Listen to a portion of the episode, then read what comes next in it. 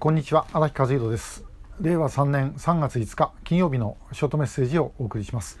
えー、昨日あの弁天浜でのライブ直接ご覧いただいた方あるいはあの後からアーカイブでご覧いただいた方ありがとうございました。あのまだ、えー、いつでもご覧になれますのでご覧になってない方はぜひ見ていただければというふうに思います。であのご一緒に参加していただいたあの救会兵庫の島尾副代表が、えー、ご自身のあのフェイスブックのページであの詳しく説明を書いてくださいました後で私のフェイスブックのページでもシェアさせてもらおうと思っているので、えー、またあの大体事件の状況現場の状況については、えー、それをご覧いただければと思います。で、えー、この調査会のパンフレット200円ですあの宣伝も含めて。で、えー、秋田美也さんは、えー、ここに乗っかってます。で、えー、これはあの1960年昭和60、えー、1900あ1985年ですね昭和60年、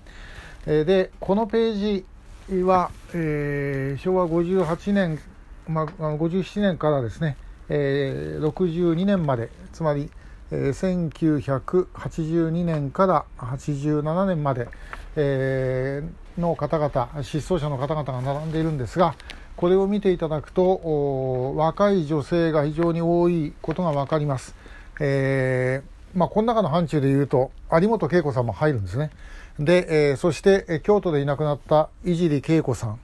えそれから福井県の越前市でいなくなった河合道恵さん、で、え甲府でいなくなった山本美穂さん、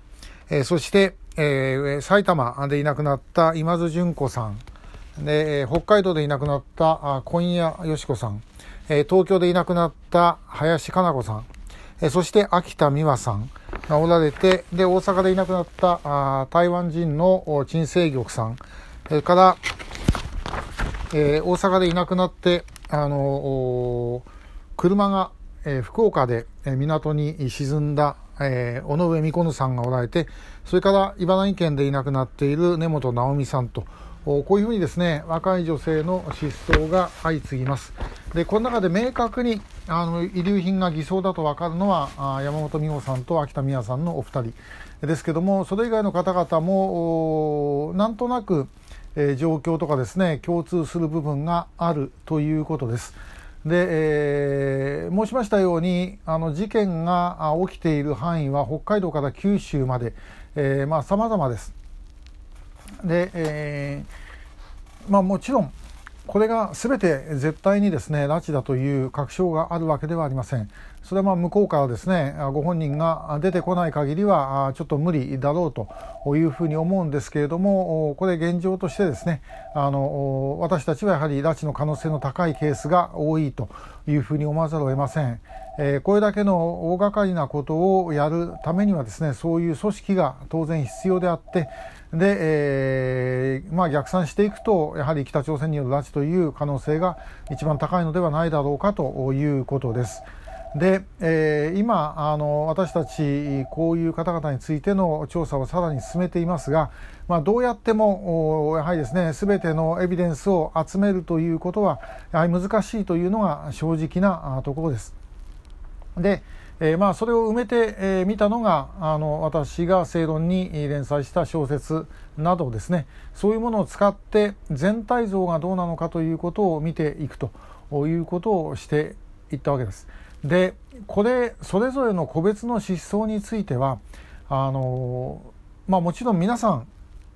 少なくとも分かっている限りでは北朝鮮とのつながりは、えー、ほとんどありません。えー、おそらく何らかの形でコンタクトを受けた人間はいると思うんですけども、えー、少なくとも今の時点ではよくわからない。で、えー、ご家族はもちろん全くそんなことは想定もしていなかったですから失踪した時に北朝鮮に拉致されたかもしれないと思った人はですね誰もいないわけです。で、えー、警察に届けをした時に警察でですねこれを受けるのはまあ生活安全課とかそういうことになります。で家出人とかそういうことの扱いで受けます。で、えー、拉致のことをやるのは外事の方です。で、えー、外事課の人たちと生活安全課って全く別世界、えー、みたいなもんですからお互いに連携はない。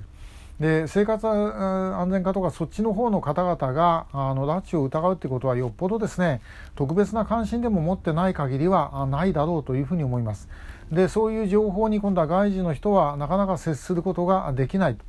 えー、繋がらないんですね。ですから、まあ、警察、別に隠蔽したということ、あの悪意で隠蔽したということではなかったにしても、やっぱその時分からなかったということは、まあ、多かったんじゃないかなと私はあの思います。で,、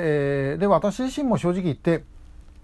あのこのことが分かったのはですね、えー、9.17小泉訪朝平成14年2002年の小泉訪朝の後でご家族の届け出がたくさん出てきてからです。でしかもそれもですね、えー、正直言って私が気が付いたんじゃないんです。で、えー、あの当時はもうドタバタしていてですねもうとてもまああの5人が帰ってきて帰ってきた人たちを北朝鮮に戻さないようにとかですねそういうことをやるので手一杯でした。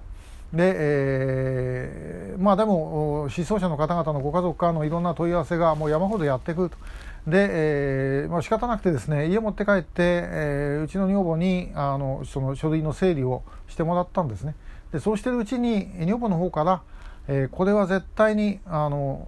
偶然じゃないと、えー、必ず何かあるっていうふうに言い始めたでそれは何かっていうとやはりこの若い女性が集中していなくなってるとか、えー、もう縦横斜めもですね職業だとか学校だとかいろんな共通点が出てくる一つ一つ見てればただの失踪と見えるものがですね並べてみると違って見えるということです。で、えー、これはひょっとしたら大変なことじゃないかなと。今まで自分自身が思っていた拉致とですね本物の本当の拉致と全く実態像は違っていたんじゃないかということを考えた、まあ、これがもともと調査会作っていくきっかけになったことなんですけども。